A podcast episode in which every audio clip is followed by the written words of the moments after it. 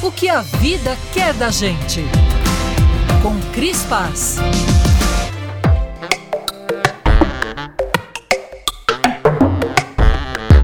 Eu choro em casamentos de pessoas desconhecidas, na praia, em outro país. Choro em casamento de novela, mesmo que nunca tenha visto um capítulo. Choro, mas tenho cautela. Entrei na igreja feliz ao som dos Beatles. Durou 30 meses, o tempo dos contratos de aluguel. Saí sem multa, sem trilha sonora e bem mais feliz. Nada contra o amor. Todo mundo um dia sonha ser a escolha de alguém. Mas casamento é que nem máquina de Nespresso. Cedo ou tarde, todo mundo quer ter uma, mesmo se não gostar de café, mesmo sabendo o preço da cápsula. Parece irresistível jurar amor eterno, emocionar os convidados, jogar para cima um buquê disputado. Aquela produção toda inebria e engana. Como saber se o desejo de dizer sim é para o outro ou para os outros? Como não se apaixonar pelo vestido achando que é pelo noivo? O meu irmão costuma dizer que o segundo casamento é o que dá certo, o dele é a prova. Eu precisei tentar mais vezes e olhe que redobrei o cuidado na segunda tentativa. Sábios,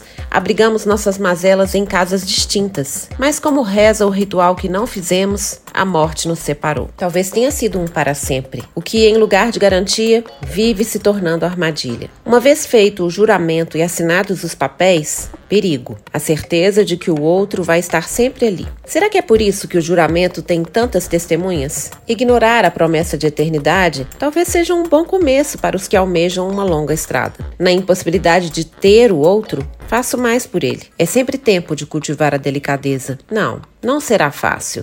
O casamento dá às mãos a palavra obrigação, e a obrigação é inimiga do desejo. Não é preciso se casar com a fila de banco que o outro teve de frequentar, nem com a irritação de um dia de trabalho. Se for somar, que sejam as alegrias. Se for para ter, que seja cuidado. Na ânsia de apertar o laço, muitos dão um nó. Depois do espetáculo, revelam-se palhaços tristes, sem maquiagem. Há que se cuidar da relação com o mesmo entusiasmo com que se cuidou da festa. Deve haver um jeito de reservar o melhor de nós para o outro. Cultivar hábitos próprios, conjugar os verbos no singular. O plural é lucro. Amor pede rotina, mas pede a suavidade de não fazer tudo sempre igual. Pede a intimidade com certa cerimônia, como quem fabrica miniaturas, detalhista e leve, sem pesar a mão. É preciso cuidar do amor como planta frágil, sem água demais, sol de menos, muito tempo no canto errado da varanda. Para florir, cada espécie tem seu jeito. O amor é feito de presença, mas na falta também se apura a vontade de estar juntos. É que outra essência do amor é a liberdade. É preciso espaço para ele crescer confortável. Um vaso de encantamento